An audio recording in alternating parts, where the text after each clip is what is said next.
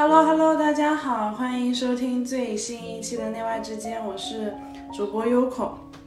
今天厉害了，今天我邀请了我高中的学妹来聊一聊她在澳洲学厨师这件事情。为什么要聊这个呢？因为我自己也很心动，然后我就想，我就一直有很多问题想要问她。我就想，既然这样，那我还不如录一期节目，让大家知道在澳洲学蓝带当厨师，然后还在那儿工作是什么样的体验。嗯，所以大家掌声欢迎 Luffy。大家好，大家好。嗯，所以路飞，你当时是怎么想着要去澳洲学厨师啊？嗯，其实学厨师我一直都很想学。当时我们高中毕业的时候我就想学，但是就对于就是中国的父母来说，厨师不是一个非常就不像说像做会计啊这样子的一个比较。好的职业在中国，所以当时一直都不让我学，就是说，呃，就叫我要一定要去读大学，然后读完大学想干嘛无所谓。当时他们的原话是这样，然后我就去读了大学。读完大学以后，就我就跟他们讲说，那现在我毕业了，我就可以学厨了。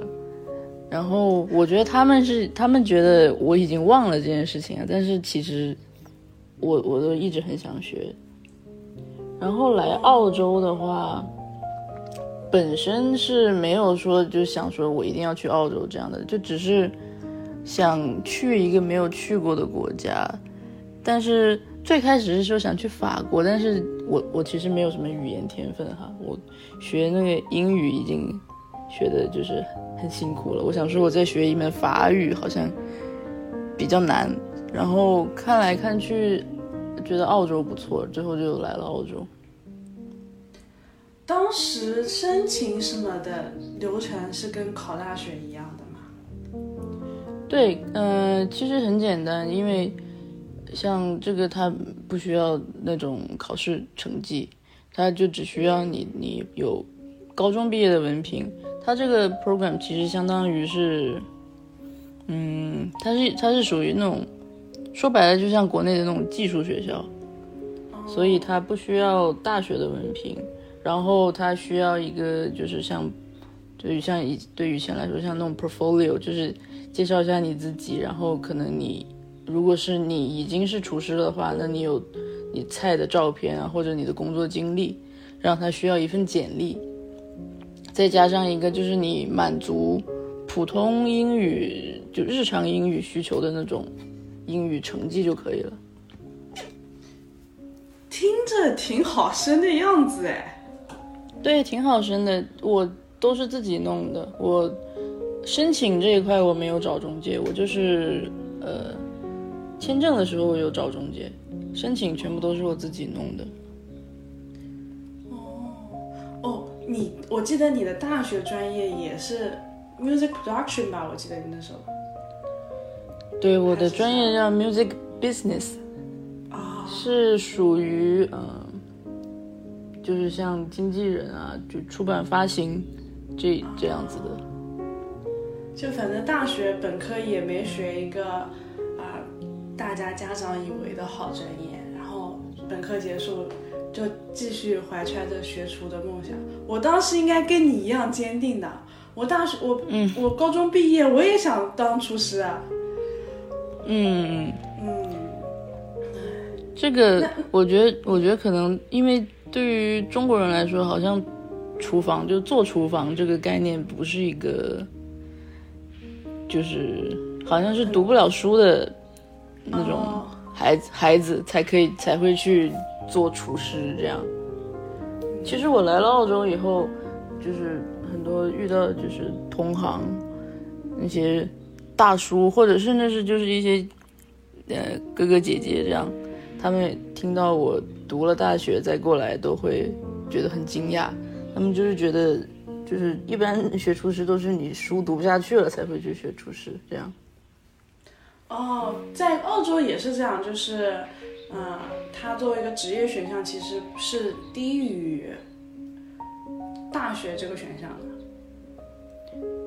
对，就是从按学历来说，他就是他是，嗯，他就属于国内像大大专这样子的吧。嗯嗯。对。那那后来的薪资待遇呢？就是你现在你觉得它是个回报高的专业吗？嗯，说实话，我觉得回报挺高的，因为像目前来说，虽然就是是打工嘛，但是都是我们是你做多长时间，他就是就是他是按时小时来付钱的，hourly paid。对，就是目前来说，我我可能我也比较幸运，我现在这个餐厅在同业里面的那个薪资算是高的，那。我可能就是相对于其他刚刚毕业的来说是，就是一个月能比他们拿多多一些吧。哦，那但是他你说，呃，就是因为我现在的就是雇主是白人，是澳洲人，但是我我之前工作的地方是华人。那华人和澳洲人这两个就是区别，就是挺大的了。之前就是我实习的时候是在一个华人的餐厅，虽然它是意大利菜，但是老板是华人，他给我的钱就是低于呃最低工资的。但是当时我是我也是刚刚入行嘛，我也不是很懂，反正我想说，我也是我也没做过，就当实习。就那样子做了一年左右，然后现在这个就是对于对于刚毕业就同业来说是比较高一点的了。哇塞！但这个有这个的上升空间，是不是就跟你你之前跟我说的一样，就是你等级变高了，你的那个小时配就会变高？对他现在。就是澳洲，我觉得我我不太清楚国内是怎么样的，但是澳洲这这个标准是给的很规范的，像呃不同等级，它它有一个标准，就是会给的，它有一个就是最低的薪资，都是越高级，它就是肯定是越高的，但是各个餐厅可能它自己上上下也有也有不同的标准。因为反正他就是，我现在属于 demi chef，嗯，就算它最低级是有叫做 kitchen hand，kitchen hand 它就是它协助厨师做饭，但是它这不属于厨师，它基本上就是在做就是切菜啊，然后一些就是打杂，然后主要就是洗碗、洗盘子这些。然后再往上面叫做 commis chef，一般就是学完厨师，就是你拿到资格证以后出来都是 commis chef。然后 commis chef 薪资应该最低是二十六刀一个小时。然后这个等级的，如果一天十个小时就是两百六。哦，那挺高的，就是对对，相对于刚刚毕业来说，对对，相对于刚毕业来说，像我现在是 demi chef，就等于说就是在 chef 这个 category，就 chef 这个呃分类里面，算是就是 com 如果 commis 是第一级的话，我我现在是第二级，嗯，然后我现在就是在我们餐厅最低工资的话是。三十一一个小时，然后像我们餐厅比较好，它就是加班呐，然后节假日都会都是付额外的，所以就是能拿到比较多一点。那从钱的角度来讲，澳洲呃去学。厨师还真的挺适合移民的。如果大家每不是所有人都会打代码嘛，对对对，反而做厨师还起码在一开始就能养得活自己了。对，就是钱这方面真的没有什么压力。如果是做厨师的话，只要你，我觉得就是不管说你一开始的基础怎么样，只要你就是努力，然后准时，然后就是能和同事相处的来，基本上就是没有什么问题的。他们就是跟个人个人那个性格也很有很大的关系。因为其实像厨房，虽然你去到每个餐厅的菜不一样，但是它基础的东西大家都会教你。但是更就是更深一点的，比方说就是做同一样东西，就比方说做一个酱，它也会涉及到不同的技巧。这个东西每个人都不一样。如果你和同事关系好的话，他们。就也不用说说关系特别好，就不用说像阿阿谀奉承那种，就是只要你和他们处得来，他们都会愿意教你。我觉得其实厨师就是都，大部分的厨师都很愿意教人，就是都很 enjoy，就是传授的这个过程。对对对对，就是我有个很好的菜单，然后或者我觉得这个食谱很好吃，我就想跟你一起分享。我是这样的，我就是吃到好吃的就是要去分享的。嗯嗯，啊，那我们再拉回来，就是你在学校，就是你现在你是在蓝澳洲的蓝带毕业的，对吗？对对，悉尼蓝带，悉尼蓝带。然后你能给我讲一下，就是说，哎，你在蓝带要学的课程有怎么样？然后它的费用是怎么样的吗？嗯，好，嗯，我学的，我现在学的叫做。Hospitality Advanced Diploma，这个是两年的一个 program，然后它是把，嗯，厨就是厨师的资格证和餐饮管理的一个学 diploma，就是学学位放在一起的一个 program。其实说就是再简单一点，就是后厨的东西和前厅，就是你知道前厅是什么吗？就是前面就是。记账，然后就是打单。对对对，对对，就是把后面前面整一个，就是就是一个餐厅会涉及到的事情，全部都作为一个 program 交给你这样子的一个两年的 program。然后后一开始去到学校就是先学后厨的部分，我们有分叫做 certificate three 和一个 certificate four。three 就是就是三就是嗯一些。我们就是因为我蓝带是法国菜，所以我们学的基本上都是法国菜，就是一些比较经典的料理，然后还有一些甜点。我们基本上每一节课都是两道菜加一个甜点这样，然后菜基本上什么都有，就是从禽类、牛羊，然后海鲜，然后沙拉这些都会学。然后甜点就是一些比较经典的法式的甜点，就也是什么都有，就是从那种可颂啊，或者是到那些木 chocolate mousse 什么的都会学。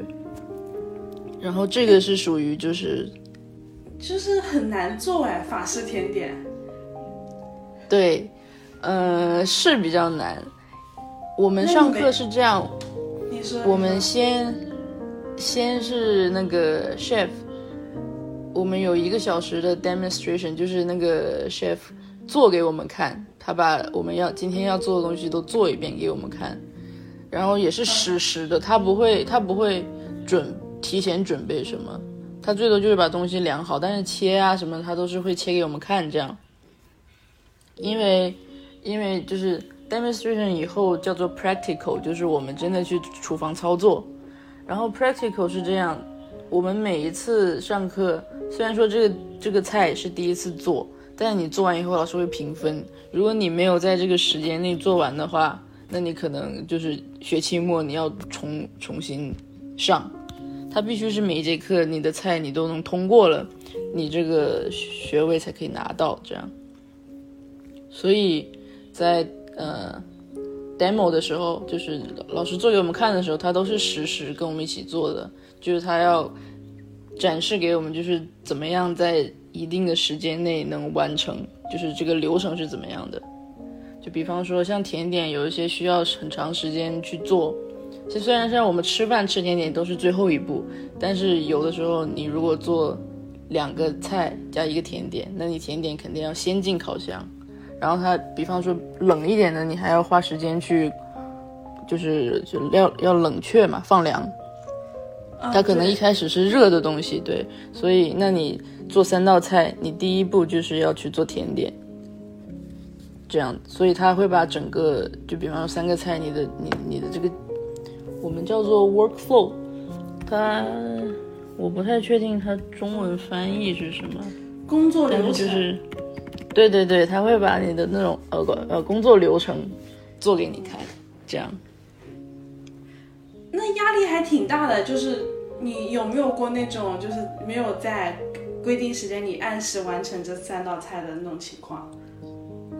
嗯，肯定是有的，就是没有说就是完全不能完成，但是就是可能说某因为一样菜它里面有不同的东西嘛，就可能说某一样小东西会出一点岔子之类的。像有一次我们做一个猪肉的一道菜，然后那个猪皮就是它我们会把那个猪皮拿去烤，它会变成一个。就像像脆脆皮的一样的东西，然后当时我也是比较紧张，比较忙，然后放在烤箱里忘了，最后就就最后才发现它糊了，黑了，就是然后很容易出现这种情况。对对对，然后就是，但是像真的出现这种情况，老师也都是理解的，因为大家都是这样过来的，就。所以他他也会教我们说，就是在做的同时，有一样很重要的，就是要学会怎么样去 fix，就是怎么样去，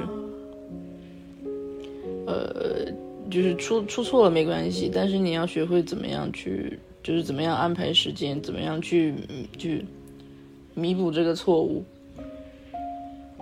这个还挺有意思的，这个就像是，嗯，虽然我们好像在学一个固定的东西，但其实我们在学的是一个很活的流程，就在这其中，对对。我们必须要去用自己的那种脑袋啊，用心去把每个步骤都 fix 到自己以自己的一个节奏来做，才才有可能把整个过程做得特别的呃完善。对的，对的，因为像就比方说我们做鱼，我们是从我们不是直接就是拿到就是一块鱼肉这样，我们是从整条鱼开始，他会教你怎么样切，然后怎么样把那条可以吃的部分取出来这样。所以像有一些人可能，呃，他比较熟练，他就可以在这这一块就不需要花太多时间。但是因为像我，我以前没有这种经验，所以在我我我在安排整个流程的时候，我可能其他其他比较就蔬菜的部分，我可能就会就是 push 就是呃想想做快一点，这样子给自己留更多的时间去去处理那条鱼。所以你们要学鲨鱼对吗？就是处理各种海鲜。对，然后处理海鲜、处理肉，基本上都会教。然后还有一些，比方说做酱汁的一些技巧啊什么的。像那个我们做过一个那个叫什么班尼蛋，是不是啊？Egg Benedict，、对对对，我们要学怎么样去做那个，对对，怎么样做那个酱，这样。其实有一些，虽然说他学的是一个就是特定的酱，但是你它中间需要的一些技巧都是在做别的酱的时候也也有可能要用到的。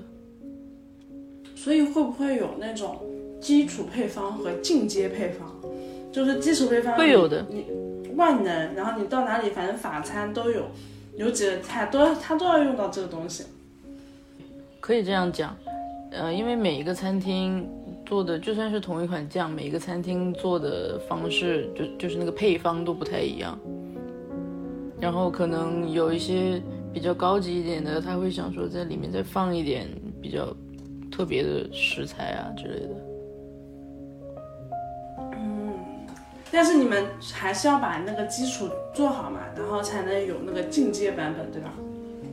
对对对，因为像那个荷兰酱，它是生生蛋打出来的，所以如果你嗯温度啊什么控制不好的话，它很容易就是分层，就它就成不了。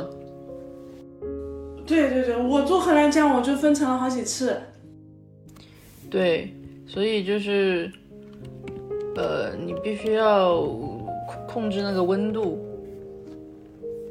然后你打的要有一个，就是，其实我我们我们当时是用手打，我们对我们在上学的时候全部都是用手打。我好像以前我跟你说过这件事情，是不是？对你已经你崩溃了好好几次，就是每天深夜我就能看到路飞在群里发，怎么又是手打奶油，又是手打鸡蛋。对对，就是我们都是要手打，所以打那个酱是一个呃挺辛苦的工作。但是从我个人来觉得，我的手打有个好处就是你可以，因为手打比较慢，它肯定是比机器慢的，所以你可以看它变化的过程，就是你。就是因为它也它不是一下子就突然变成酱的嘛，它是慢慢的有一个过程，就是你可以看到它是怎么样从，呃，就是油和蛋液变成酱的。所以，我荷兰酱分层就是要先把温度控制好，不能太热嘛。对对，不能太热。然后你打的是你是用机器是吗？我用手。哦，你也用手啊？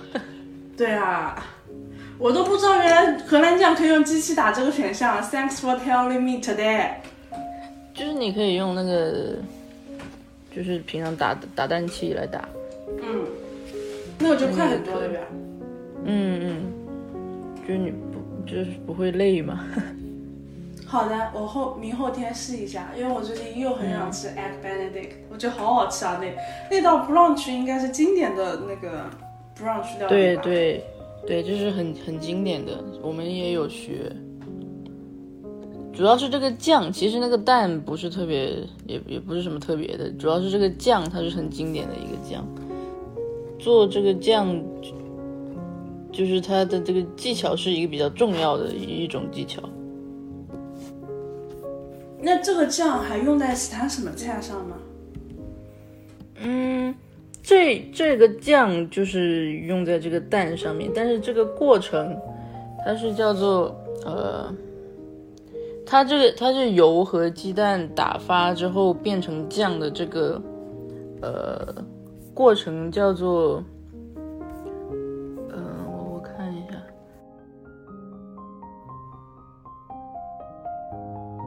嗯，它叫做 immersion。哦，就是这个词好高级哦。对，这个反应是是一个很重要的化学呃物理反应，物理反应，它不是化学反应，物理反应。在很那你们上课都、嗯都是要去学，就是这个东西叫做 immersion 反应，就是要很 textbook 的学这些东西嘛。对我们我们也有 quiz，就是他上课不会不会很特别的去去太深入的讲这个物理反应，但是我们的书上会有这个，就是要我们自己学的，然后可能一一个学期会有两次三次的考试，就是会考一些这种呃理论的东西。要学理论，又要实操。对对，其实我我个人我还蛮喜欢理论的，就是我一直都挺喜欢理论的。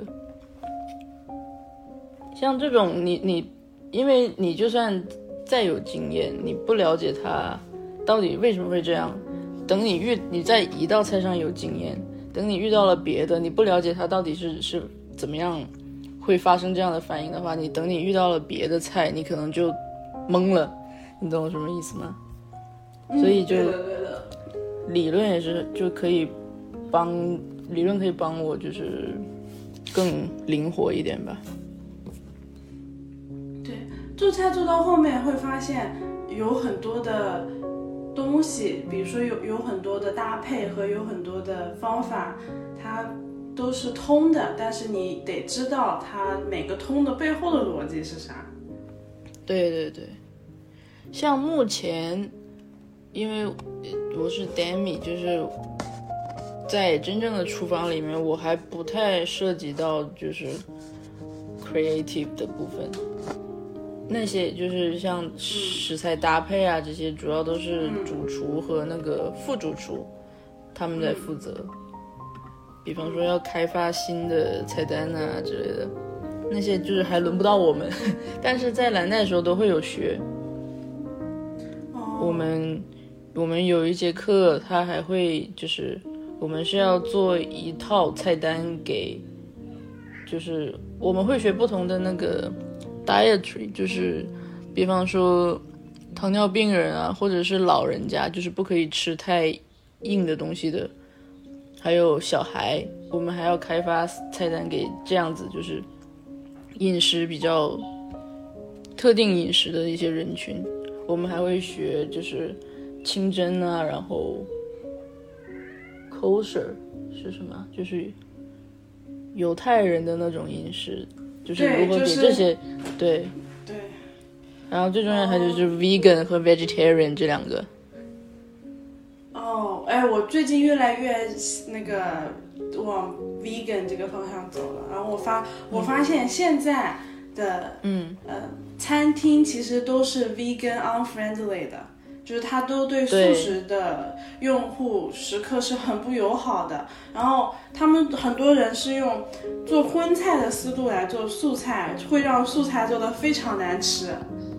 对对对对对，我也是，我也觉得，因为他们其实很多餐厅他想要做素菜，但是他还是说想要就是去模仿肉的味道，对的而不是说就是把这个蔬菜本身的味道就是做出来，嘛？对对对，所以他做出来的菜就都是不就就是四不像嘛，你又不像肉，你又不像菜，但做出来就是一个很奇怪的东西。就是不好吃了，反而就是肉就是肉的味道，菜就是菜的味道，反而会更好吃。对对，嗯这个我深有同感。说实话，如果说就是 vegetarian 还好，但是如果是纯素的话，确实是比较难，因为像生活中很多，就算是吉利丁，就说吉利丁这个东西，它都不是 vegan。嗯，它是鱼胶做的呀。对对，所以就是如果说真的要做一套比较像样子的 vegan 的菜，也也也是需要很多，就是要你要找很多东西的替代品，包括油啊，然后一些调味料。对，黄油就是一个很大的问题。对然后 cream 也是，蛋也是。对呀、蛋像西餐很重要，就是你包括做酱、蛋、奶、黄油，这是最很很重要的东西嘛。那如果 vegan 的话，就不可以用这些，就比较难。那你们现在有，就是你的餐厅现在有 vegan option 吗？我们餐厅没有 vegan option，我们有 vegetarian，就是、哦，就是只是素。哎，其实我不太，就是翻译里面就是中中文有分就是 vegan 和 vegetarian 的区别吗？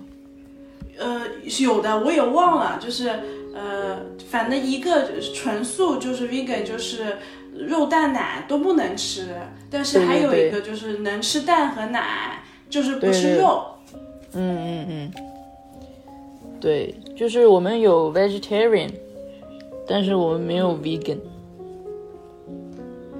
就是对，尤其是对于法餐来说，嗯，对，法餐本来就是一个非常喜欢用黄油的一个一个菜系，那就是连黄油都不能用，就确实是比较麻烦。所以法餐会发胖吗？就是法餐这个菜系本身会发胖吗？嗯，看你如果是吃鱼比较多的话，其实还好。如果就是你就是肉，然后 butter 这样子，那肯定会胖的，一定会胖的。哎，那就跟美国菜一样，美国菜的发胖的根源就是 fries 油肉，然后 double size。哦，但是其实说实话，我觉得澳洲比美国好一点的地方就是，首先他们这边蔬菜运用的很好，蔬菜特别多，然后所有人都很喜欢吃蔬菜。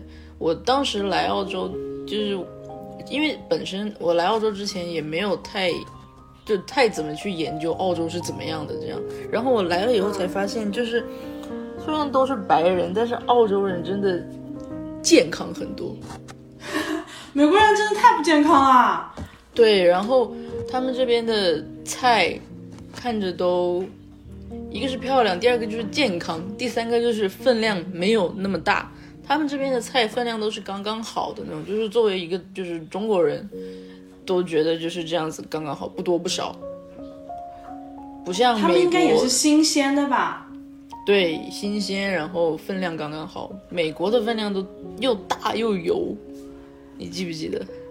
呃，我记得，我跟听友们科普一下，就是我们当时在美国买菜，不叫买菜，叫囤菜。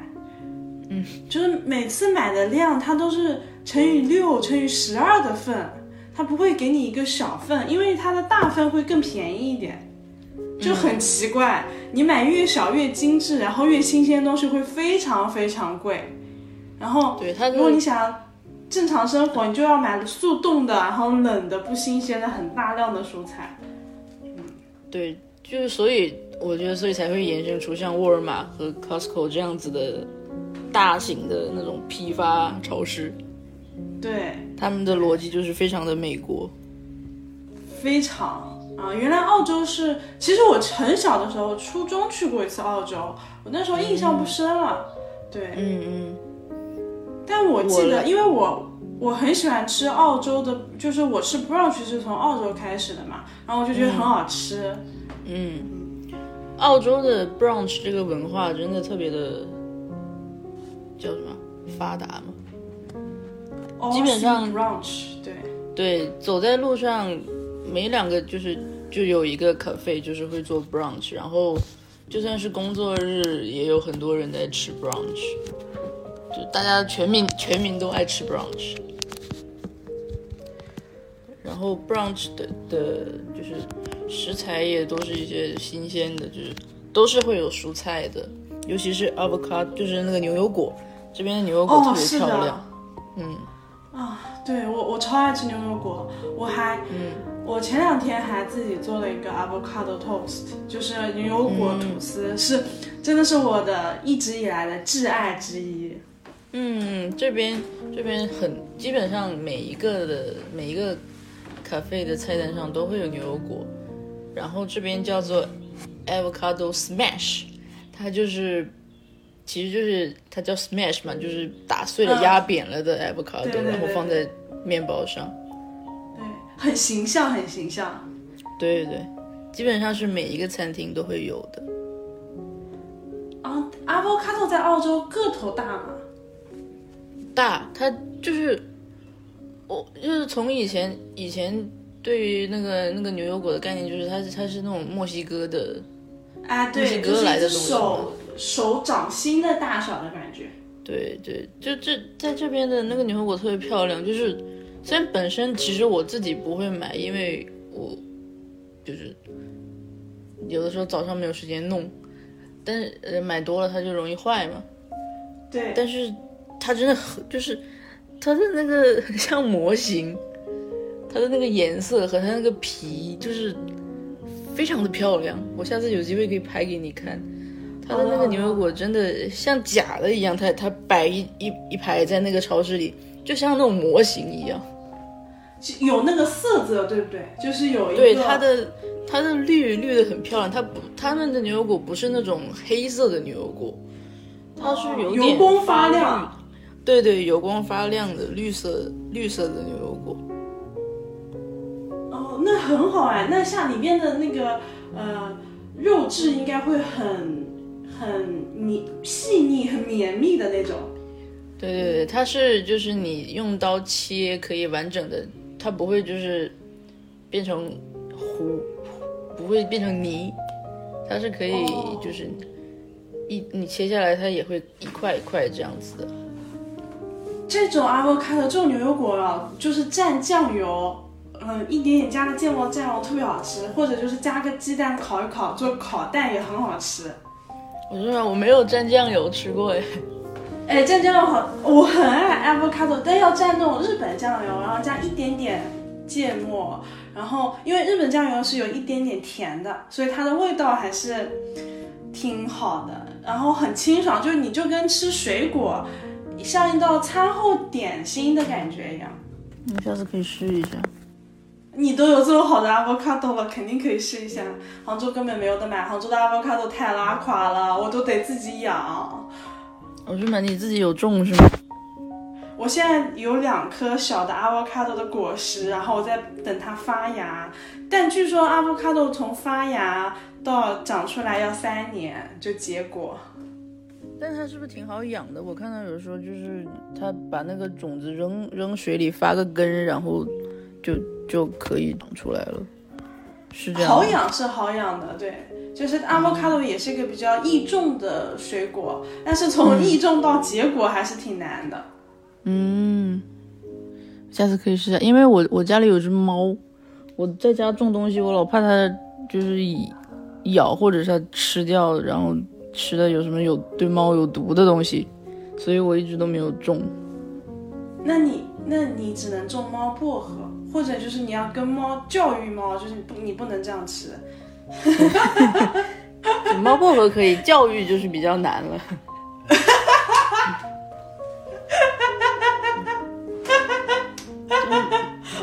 我的笑点真的好奇怪哦。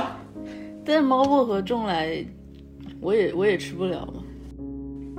啊，对，在我是自己在家种那个呃小薄荷，就是我种了薄荷、罗勒、弥勒、呃迷迭香，还有嗯茴香，就反正这几个基本基本香料我都我都呃种了。我发现还是种了的，然后自己摘新鲜的香料放进去的味道好很多，特别是你调那种 saucing 的时候。嗯嗯，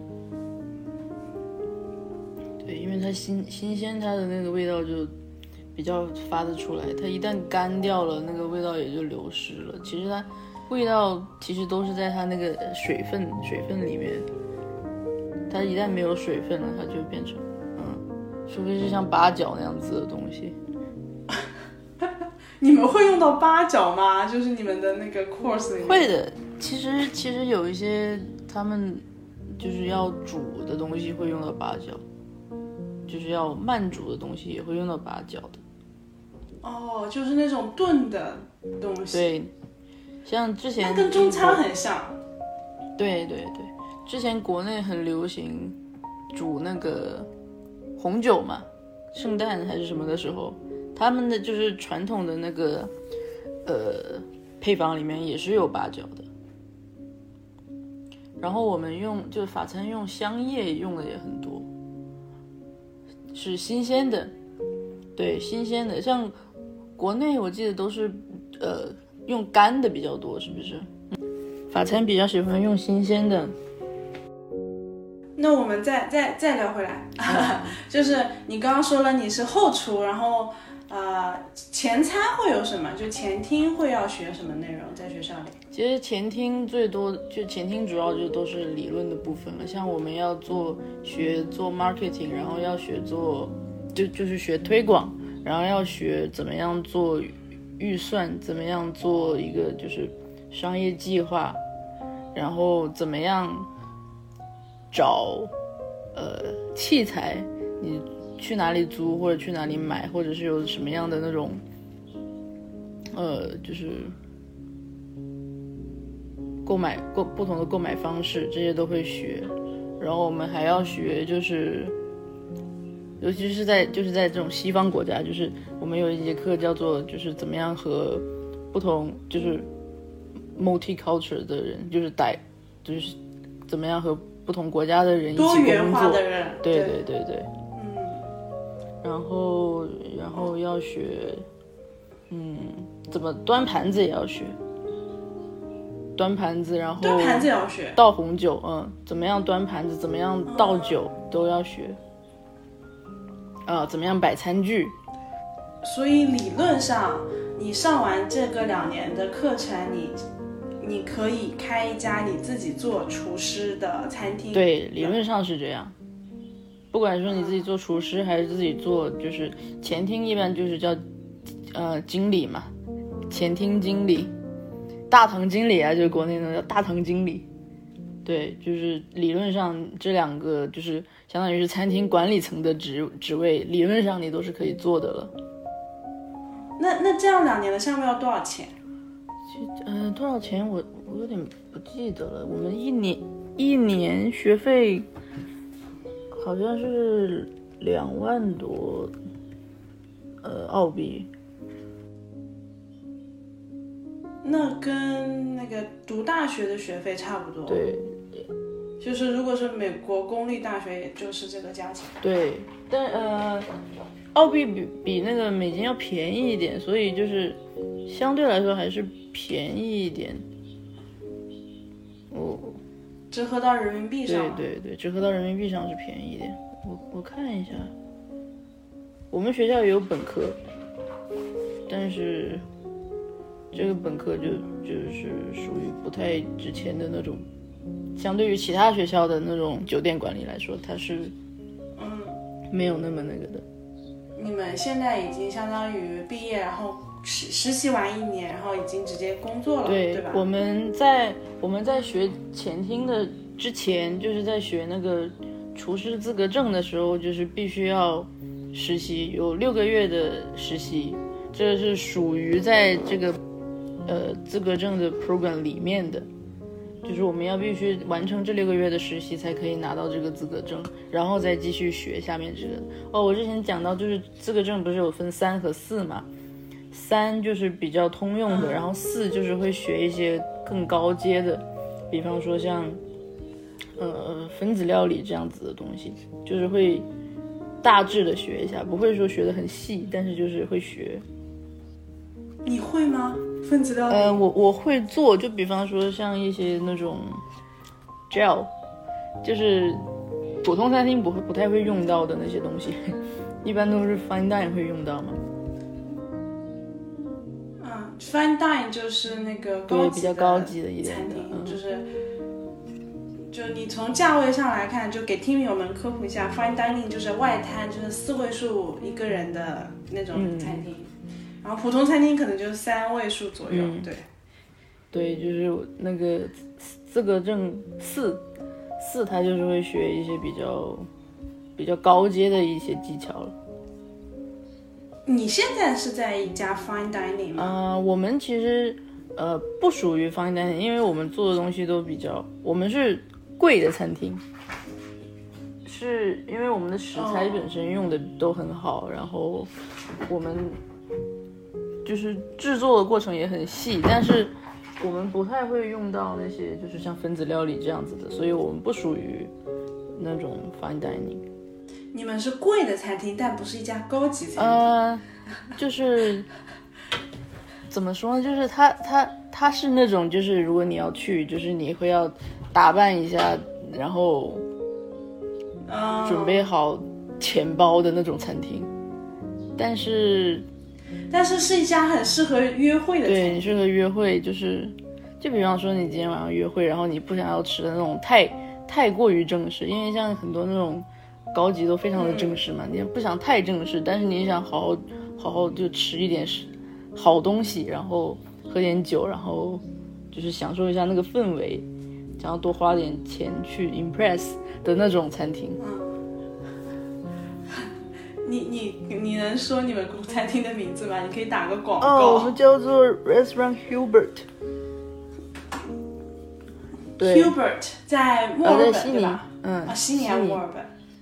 如果我有悉尼的听友，悉尼的听友 Hubert、啊，嗯这家餐厅是我高中学妹现在在打工的餐厅然。后我们其实，在那个小红书上面有很多人去，但是我们是我有看，我有看到那个小红书上的页面，就很 fancy，就长得很漂亮。但是我们就绝对不是那种就是华人老板，然后在上面放广告的那种，我们都是很呃很正宗的、很正宗的法国法国菜。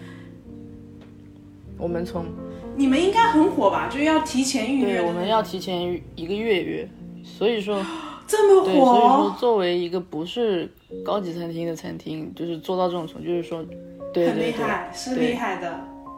我们每天晚，而且又是价格贵的。我们每天晚上都要接待，就如果不算午餐的话，晚餐都是在三百人左右。那是怎样的概念？就是你作为工作的人是会觉得累疯了吗？对。就很累很累的对我，嗯，因为我们就后厨人呃还算多，我们就是所有人如果都在上班的话，加起来能有二十多个人，厨房要二十多个人的话，那是很比较大的规模的了。像我以前我以前打工那家餐厅，可能坐满八十个人吧，厨房最多四个人，大部分时间就只有我和主厨两个人。所以就是对我来说是一个很大的变化了。二十个人的后厨能有多大？好，应该很大吧，不然会很挤。就是就是，如果所有我们是也有分 shift 嘛，就是如果所有人同时，就是我们那个班表上面是有二十个人，但是其实像早班晚班中间可能只有几个小时，就是会重合嘛。嗯其他的时间就可能就是在十十个人左右这样，那也很大了，一个十个人的后厨，对，是是很大的了，就是相对于正常的一些现在那种餐厅来说。但是每晚能服务三百多个人，对，哦，那你想，又又是家贵家餐厅，还有家哦，tips 也不算给你们，算给的是小费，给的是前面的服务，啊，会给我们。我们但是，对，但是我我具体我不知道，但是我听说就是前面前厅的人分到的就是那个百分比会高一点，因为他们会卖酒。然后我们，嗯，哦，嗯，是我们一个人，但是你想，我我可以说就是我我们一个人一周小费可能在六十到一百之间，一个人。哦，那也挺多的，因为你们人多。再去掉，去掉前前厅也很多人，再去掉前厅，就是我觉得应该一晚的小费也都不少了。挺是不少了，是不少了，还加上酒的钱。对对对。是一家我可能要咬一下牙才去的餐厅，就是有些。就应该不是那种随便，哎呀，今天想吃一个什么，对对，然后提前订了就去的餐厅。不是，嗯，就对我来说吧，就以以我的那个消费观念来说，不是那种就是随便去一下、约一下去就去了的那种餐厅。其实餐厅也是有有很贵很贵的餐厅的。我跟你讲，杭州有好几家餐厅，就是。西餐厅啊，牛排厅好贵啊！然后贵完之后你就震惊，为什么这么贵？因为一点都不好吃。是，肯定会有这样子的。我看到，我经常看到那种上海一些高级的餐厅，他们现在很喜欢做那个叫什么欧玛卡塞。啊，对，尤其是怀石吗？对对，就是又贵，然后就是看着也好像也不是很好，主最主要就是贵。对，最主要就是贵。只要是贵，它就是怀石料理。好像现现在很多餐厅都是这样子，包括包括深圳也也也是很多这样子的。嗯，深圳餐厅也挺贵的。对，其实以前我在家那一段时间，其实我也很多年没有回过家。我我我之前在国内的时候，还没有那么多那样子的高级餐厅，是有高级，但是不是呃西餐比较少。现在也越来越多了。嗯，这这几年我感觉就是，嗯，反正有一点消费能力的城市都会去开一些精品的高级的西餐厅，然后客单价还真的都挺贵的。对。但是就是具体他们的那些口味啊、食材怎么样就不是很清楚了。那诶我有一个特别好奇的事儿，就是你现在啊、呃作为一个主厨师，你你对于食物的标准变了吗？对于一道菜的标准变了吗？嗯，就不在工作场合的时候，我的标准就是干净，然后新鲜，这样子是我觉得一个好，就是口味其实每一家都不一样嘛，然后每个厨师可能理解都不一样，这个是非常个人的。但是最重要就是它要干净，然后要新鲜。在厨房的时候的标准就是我我现在觉得最重要的就是要一要有一致性，就是这也是我对我自己的一个要求，就是我不能说我每一道菜做出来一时一个样，我我我是最不喜欢那样子的。对，包括就对于客人来说，你今天去到觉得好吃，然后你第二次去到不好吃，你就是会有一种失望的感觉嘛，对不对？对，就会觉得这家品控有问题。对对，所以就对我来说，就是在厨房里，我我觉得最重要的标准就是要有一致性。那怎么样做才能有一致一致性呢？嗯，就是对于厨房来说，就是所有东西都一定要标准化，这个是我上学以来就是对于做餐饮最深刻的一个认识认识，就是所有东西都要标准化，包括就是从厨房你打扫的一个流程，然后你食材准备的一个流程要标准，然后前厅服务的流程，然后包括像预定啊，然后后面就售后服务的流程也要标准化。这样子是我觉得能做到这些，那这个餐厅，你不管说你的口味比较正常，还是有多惊为天人，就是除撇开口味不讲，餐这样有标准化的一个餐厅肯定是可以盈利的。说白了，就是因为所有东西都都在你自己的控制以内，它不会有什么不可控的情况发生了。就是像成本啊，然后你的你每月的盈利，然后还有嗯，就是人人事变动、培训这些的，你只要有一套标准的流程，这些都就是都都可以能做到比较比别的餐厅好，我就这样讲吧。那这是很有意思的一点，就是餐厅是一个特别主观感受，就是一家餐厅。呃，对于客人来讲，反正我去一家餐厅，我是一个很很主观的走进去的，但实际上要呈现一个好的主观的体验，是需要靠极致标准化的。对对对对，我以前这个我以前也是像你一样，就是觉得就是很，这就是都是看厨师的技术啊怎么样的，但是就入行以后才发现不是这样的，因为每一个就从就单是从厨艺来说吧，你每一个厨师的他个他的那个怎么讲，每个厨师的技术都不一样，他的背景也不一样，尤其是在澳洲。现在在国内的话，大家都是中国人嘛，在澳洲可能有的是尼泊尔人，然后有的是白人、亚洲人，就是每个人对于口味都有一点自己不同的见解。那这样子一就是一道菜，可能不同三四个人在做，你怎么样能达到一致性呢？就是你必须要把用量和食材的那个呃处理一定要标准化，你才可以达到一个一致性。不然的话，肯定是绝对是不一样的，每个人做出来都是不一样。因为我们对于味道的共识是不一样的，所以对主厨最重要的一件事情就是一定要找到一个非常和谐的、适用于这家餐厅的共识。对对，就是主厨的话，你本来就是最开始怎么给这个餐厅定位，他就大概能就是反映在他对于这个菜品的，就是就是口味的这种共识上面。像我们餐厅虽然是比较法餐，但是我们主厨很喜欢日本菜，所以我们也会用到像那个那种高汤啊，昆布高汤这样子的东西，去做一些酱料。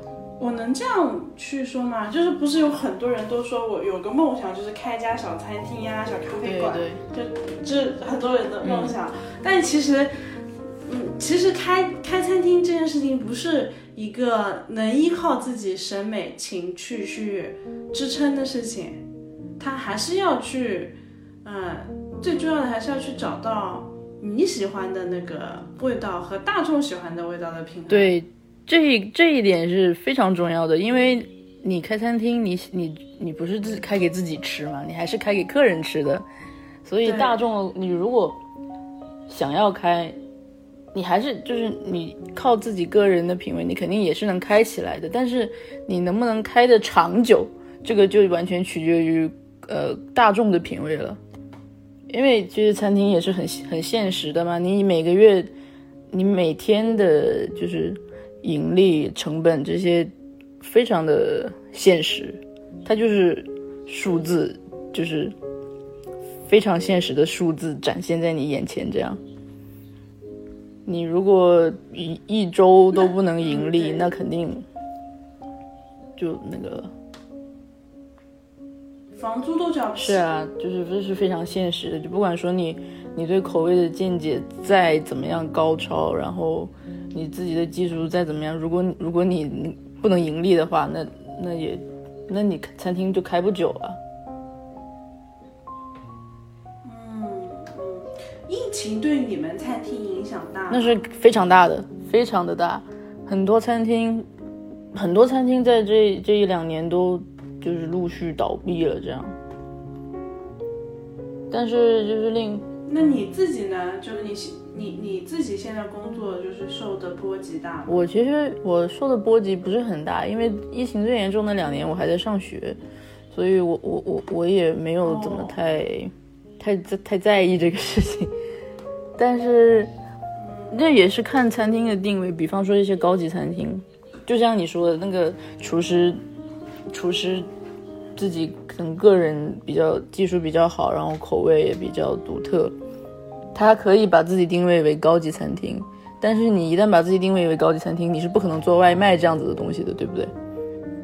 那这样子的餐厅在疫情影响下，它就就就影响非常大，最后就就是倒闭了。因为你不做外卖的话，你你做不了堂食，又不做外卖，那根本就没有进账啊。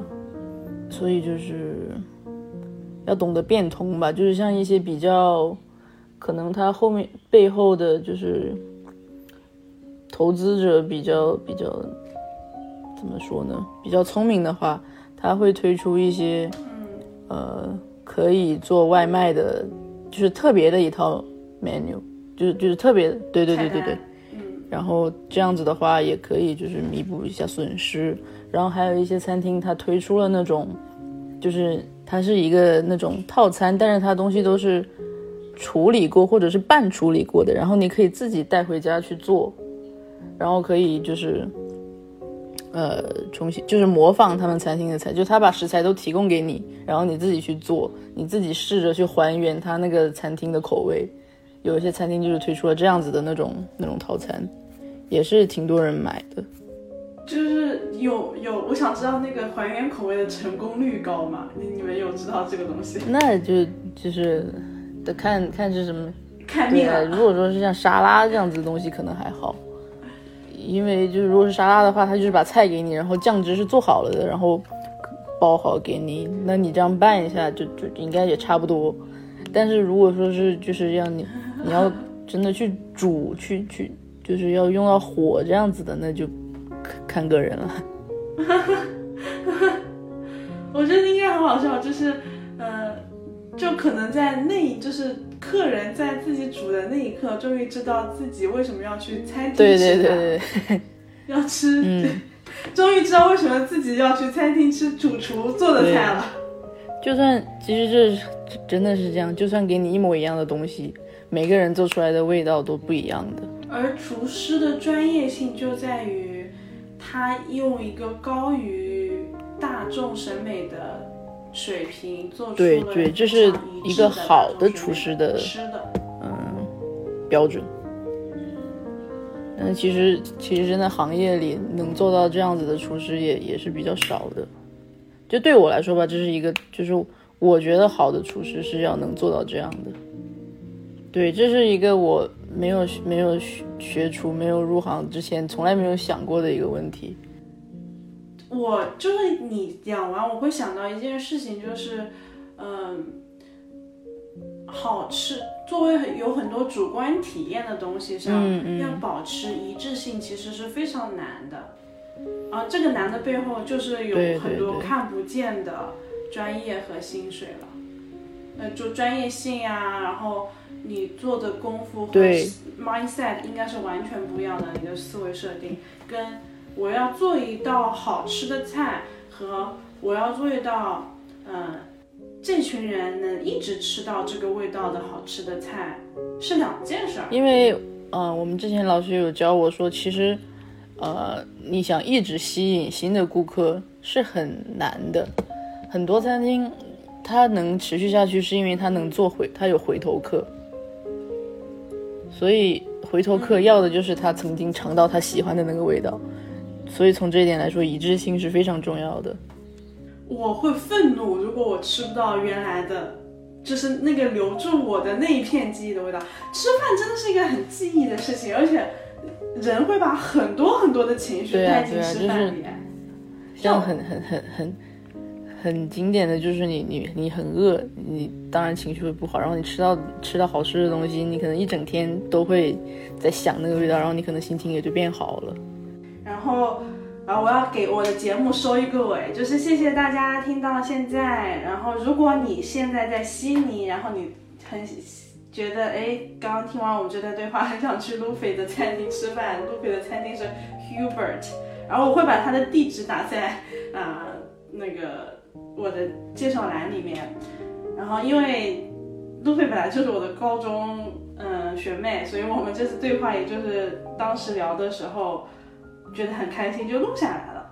然后，也很谢谢大家，欢迎大家在评论区，呃，小宇宙的评论区和我互动。我一般会在那儿，然后我现在有一个听友群，你可以通过搜索微信号 the yuko t h e u k o 来找到我，然后我可以把你加进听友群。然后谢谢大家，哒哒哒哒。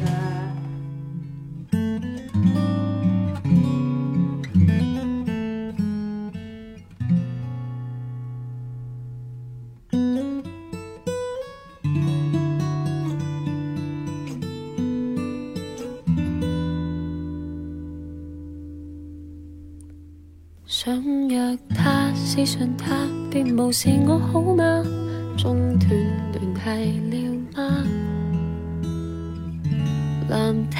誘惑我等他，一堆廢話願意否嗎？關注他，追看他在荧幕裏牽掛，通讯被限制嗎？怎招架？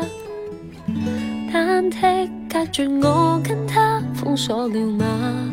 沒對話，十四天，大概足以證實他已狠心離棄。